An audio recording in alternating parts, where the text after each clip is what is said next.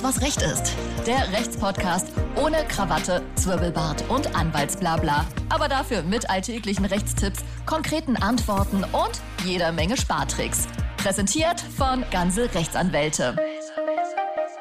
Herzlich willkommen zu Alles, was Recht ist, eurem Lieblingsrechtspodcast. Ich bin Martin Wiesel und bei mir heute erfreulicherweise wieder Rechtsanwältin Alina Arnold. Hallo Alina. Hello again. Schön, dass du nochmal vorbeigekommen bist. Ich habe ein neues Thema mitgebracht. Momentan ist es tatsächlich ein bisschen schwierig, äh, einen Handwerker zu finden und zu bekommen, wenn man ein Problem hat. Sollte man ihn dann aber bekommen, gibt es ein paar Fragen, die man sich vielleicht stellt oder Vorgehensweisen, über die man sich ähm, im Klaren sein sollte. Deswegen geben wir heute einen kurzen Guide über die wichtigsten Fragen zum Thema Handwerker und zwar nicht, wie man selbst handwerkt, sondern wie man mit Handwerkern umgeht. Wir fangen mal ganz vorne an beim Thema Kostenvoranschlag. Ist der Kostenvoranschlag, den ich äh, von meinem Handwerker oder meiner Handwerkerin bekomme, bereits verbindlich? Also Kostenvoranschlag ist so ein ganz besonderes Konstrukt. Da muss man so ein bisschen unterscheiden zwischen Angebot versus Kostenvoranschlag.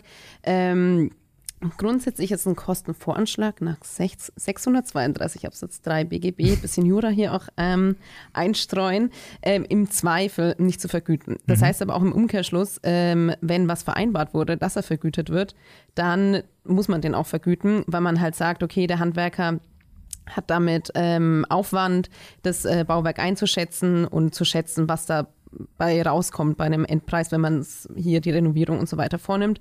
Ähm, da im Gegensatz dazu Angebot, da ist die Preisangabe dann verbindlich und da gibt es natürlich auch keine Gebühr generell. Jedenfalls ist es aber so, dass so ein seriöser Handwerker sich generell schon an so einen Kostenvoranschlag hält. Es kann, also die Rechtsprechung sagt sogar 15 bis 20 Prozent darf der abweichen. Ähm, wenn der Handwerker das aber während ähm, der Arbeiten merkt, dann soll der auf jeden Fall oder muss er auf jeden Fall ähm, um Zustimmung bitten. Mhm. Also der sagt dann, hey, hier wird es teurer. Es war ja auch zuletzt so, dass ähm, Hand, also die ganzen Baustoffe und so weiter immer teurer wurden. Ähm, da wurde darüber informiert und dann steigen natürlich Kostenvoranschläge, die jetzt vor ein paar Jahren vielleicht ähm, erstellt worden sind. Was man aber auf jeden Fall immer darf, ist, wenn man merkt, okay, das wird einem zu teuer, dann darf man außerordentlich kündigen. Mhm. Und ähm, es ist aber auch in jedem Fall so, die bis zu diesem Zeitpunkt erbrachten Leistungen muss man auf jeden Fall bezahlen, auch die Materialkosten. Und genau da dem gegenübergestellt ist, gibt es wiederum auch so einen Kostenvoranschlag, kann man auch wiederum individuell vereinbaren mit einer Festpreisvereinbarung. Dann gilt halt einfach das, was vereinbart wurde. Und ähm, auch hier Abweichungen sind dann noch viel dringlicher abzuklären. Also das würde dann sozusagen vertraglich äh, dagegen sprechen, wenn man sagt, okay, jetzt kostet es doch mehr.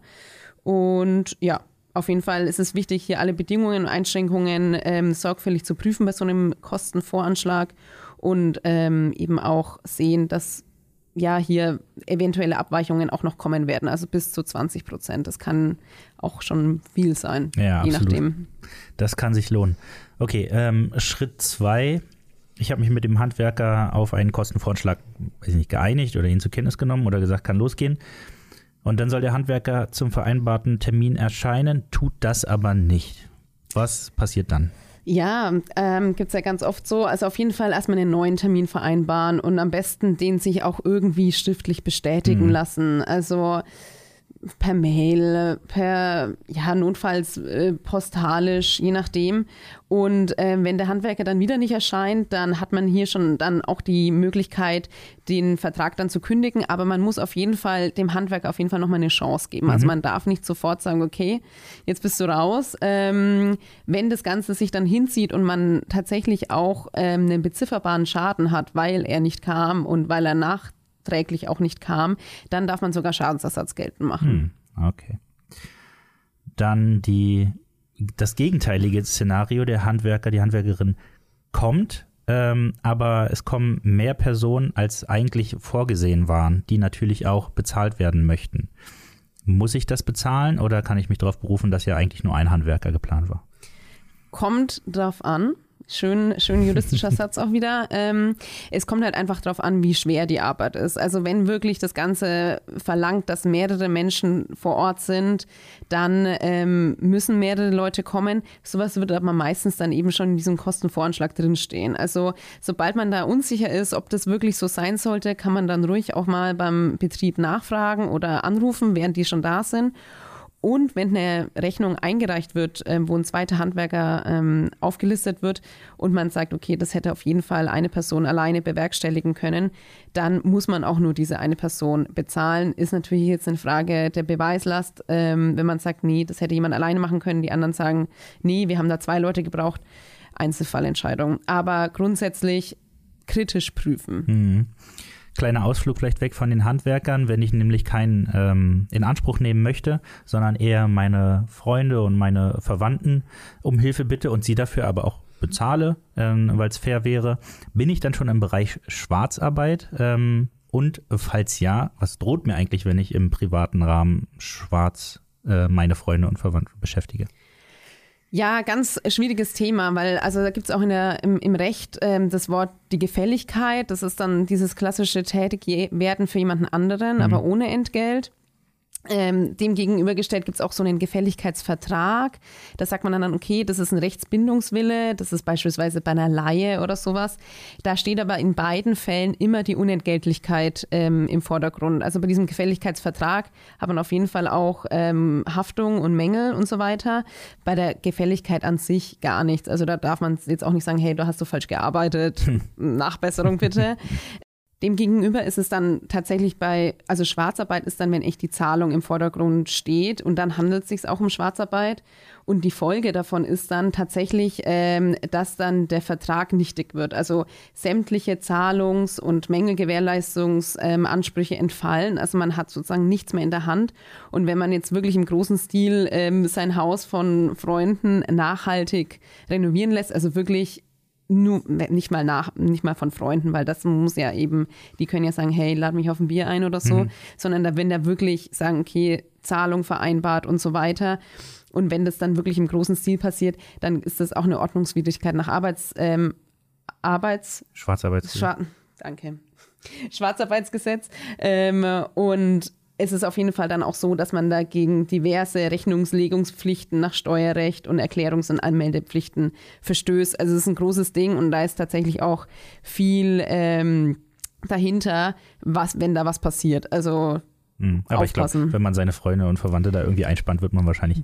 Nee, äh, sagt auch die Rechtsprechung. Also wenn da Freunde, Verwandte und so weiter da vor Ort sind, Nee, hm. auf keinen Fall. Also das ist natürlich, muss man da wirklich differenzieren, aber ähm, im Regelfall ähm, ist Schwarzarbeit dann schon hm. einschlägiger, wenn eben eher fremde Leute und ja. Bezahlung im Vordergrund steht. Genau. Ich will nochmal auf äh, das Thema Rechnung eingehen, weil das halt äh, bei vielen ein Problem ist, dass dann am Ende Überraschungen auftauchen. Ähm, kann mir der Handwerker, die Handwerkerin am Ende mehr Arbeiten, die dann äh, angefallen sind, in Rechnung stellen, ohne mich vorher zu informieren? Ähm, nee, darf er nicht. Also ähm, ist, die Rechnung darf nur das enthalten, was vorher in Auftrag gegeben wurde.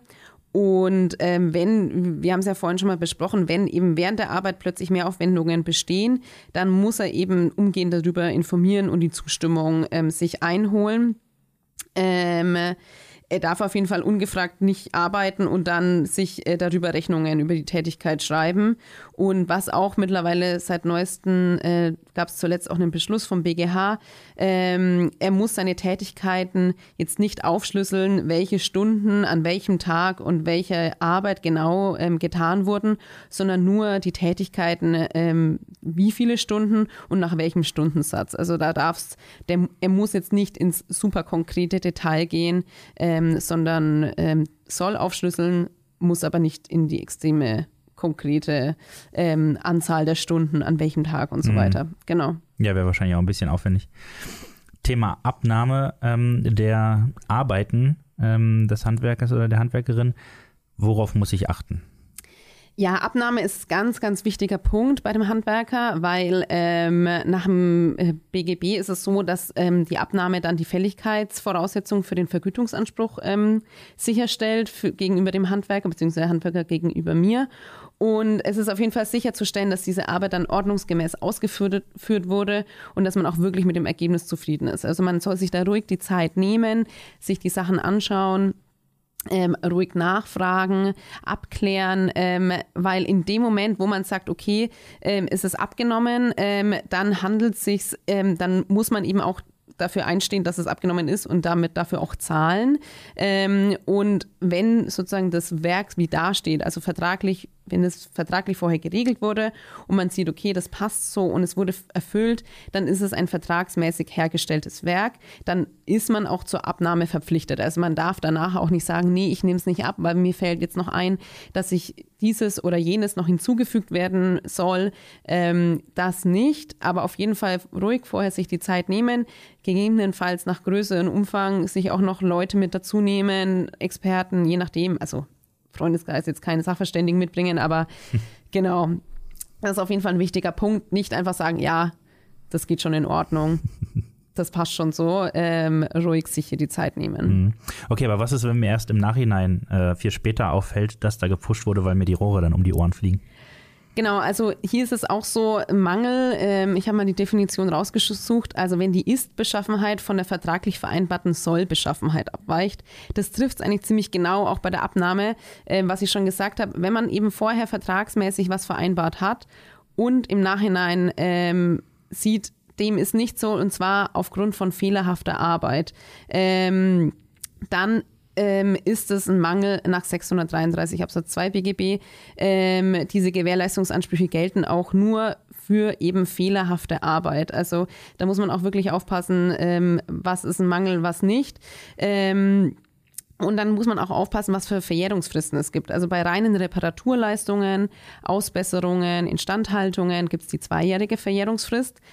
Dann gibt es auch noch so eine Besonderheit, äh, das heißt der versteckte Mangel. Ähm, das ist dann so, dass ähm, wenn man Mängel sozusagen nicht entdeckt oder beziehungsweise insbesondere der Handwerker Mängel bei dem Abnahmevorgang arglistig verschweigt, dann ist es tatsächlich so, da gibt es eine maximale Höchstfrist von zehn Jahren und ab Kenntniserlangung ähm, dann drei Jahre. Also wenn man merkt, okay, da passt was nicht, das wurde mir auch nicht vorher, ähm, wurde mir nicht mitgeteilt, dann hat man drei Jahre Zeit, ähm, das geltend zu machen, in dem Moment, wo man es weiß. Und ähm, eine Besonderheit ist noch bei Bauwerken. Ähm, auch, ja, muss man auch wieder definieren, sagt man jede unbewegliche Sache, die mit dem Erdboden verbunden ist. Ähm, das heißt also Gebäude, die neu errichtet werden und aber auch Sachen, die ähm, ja ähnlich definiert werden können, die einer Erri Errichtung gleichkommen. Also das heißt ganz, ganz umfangreiche Renovierungsarbeiten oder Sachen, die ganz fest mit dem Haus verbunden sind, mhm. wie Dach, Heizungsanlage, Decken und so weiter. Da gilt eine fünfjährige Verjährungsfrist. Ähm, Genau, also da, wenn da wirklich umfassender Umbau und so weiter, da darf man fünf Jahre lang noch Mängel ähm, geltend machen. Und dann habe ich Anspruch auf Nach Nachbesserung oder äh, Geld zurück oder? Genau, also Nachbesserung auf jeden Fall. Man muss immer ähm, dem Handwerker auch die Möglichkeit geben, das Ganze selbst nachbessern zu können. Und da gibt es dann auch für verschiedene Nachfristen, die man setzen darf, Nachbesserung und so weiter und so fort. Ähm, ist dann, geht dann auch wieder in, stark ins Detail, aber auf jeden Fall nicht selber was machen und dann in Rechnung stellen oder jemand anderen direkt was machen lassen, sondern immer die Möglichkeit der Nachbesserung mhm. geben. Okay, du hattest gerade das Wort Gewährleistung äh, einmal gesagt. Äh, dürfen Handwerker grundsätzlich den Gewährleistungsanspruch auch ausschließen oder beschränken? Ja, also wir sind ja im Zivilrecht, da dürfen Parteien untereinander eigentlich ähm, alles, was ihnen lieb ist, sozusagen. Ähm, und es ist so, dass man auch von den Gewährleistungsfristen darf man auch durch Rechtsgeschäft abweichen. Also äh, Rechtsgeschäft heißt schon auch, dass man das schon auch vertraglich festlegen muss. Also sei es durch AGBs oder besondere Individualvereinbarungen. Ähm, es ist aber schon so, dass, mh, hm, ich sage jetzt mal, ein seriöser Handwerksbetrieb ähm, der wird davon in der Regel nicht abweichen. Mhm. Ähm, und selbst wenn es so einen Ausschluss gibt und man hat so einen versteckten Mangel, also dort, wo der Handwerker arglistig ähm, den Mangel verschwiegen hat ähm, im Abnahmeprozess, dann entfallen, entfallen auch solche vertraglichen Vereinbarungen. Dann ähm, darf man definitiv auch ähm, seine Gewährleistungsrechte geltend machen, weil hier ja eben schon Vertragsbruch von der anderen Seite vorgefallen ist. Mhm. Eine letzte Sache, wenn äh, der Handwerker oder die Handwerkerin von mir direkt vor Ort nach Verrichtung der Arbeit, wahrscheinlich dann bei kleineren Sachen, verlangt, die Rechnung in Bar zu bezahlen, würde ich jetzt erstmal skeptisch werden. Muss ich das aber hinnehmen? Nee, also äh, die Skepsis ist angebracht. Ähm, man hat auf jeden Fall das Recht, eine Rechnung zu erhalten und dass man diese dann auch überweisen darf. Ähm, da muss man wirklich vorsichtig sein, auch bei Türgeschäften, ähm, dass man da nicht ähm, Leuten zum Opfer fällt, ähm, die sich da eigentlich nur die Wohnung auskundschaften wollen, irgendwelche kleineren Arbeiten verrichten. Gab es auch zuletzt, glaube ich, auch einen Vorfall, ähm, der da Polizei bekannt wurde. Und dann wurden da hier Bargeld, Sparbücher und so weiter ausgeraubt. Also da auf jeden Fall aufpassen, welche Leute man da in die Wohnung lässt. Und ähm, Bargeschäft ist natürlich auch immer so eine Sache, ähm, siehe Schwarzarbeitergesetz. Äh, mhm. Da wird nichts angemeldet, wird nichts abgerechnet und ähm, auch immer problematisch. Also alles, was auf die Hand geht, sei es Kostenvoranschlag oder Rechnung und so weiter, man hat halt letztendlich auch nichts in der Hand nachträglich, ja. wenn ja. bei sowas Mängel entstehen. Deswegen ähm, immer schön vertraglich vereinbaren, Rechnung geben lassen, mhm. alles nachweisbar machen. Ja, absolut. Dann hat der Anwalt auch später leichter. äh, super. Äh, vielleicht nochmal zusammengefasst, also Kostenvoranschlag äh, genau anschauen. Ähm, Erhöhungen müssen auf jeden Fall abgesprochen werden, ansonsten ähm, ist das nicht in Ordnung. Ähm, bei der Abnahme genau aufpassen äh, und auch bei der Bezahlung ähm, gerne auf Rechnung und nicht im Bar. Und dann ist man eigentlich auf der sicheren Seite. Ähm, wenn gepfuscht wird, dann ja, kann man es nicht ändern, dann muss man nur im Nachhinein schauen, dass man das wieder hinbekommt und sich auch bezahlen lässt. Vielen Dank, Alina, für Gerne. die Information. Ich glaube, äh, jetzt äh, bin ich auch für meinen Umzug gewappnet. Ihr Lieben, wir hören uns nächste Woche wieder. Äh, schaut auf ganze-rechtsanwälte.de vorbei. ihr wisst Bescheid, lasst, äh, äh, abonniert den Newsletter und meinetwegen auch den Podcast. Macht's gut und tschüssi. Ciao.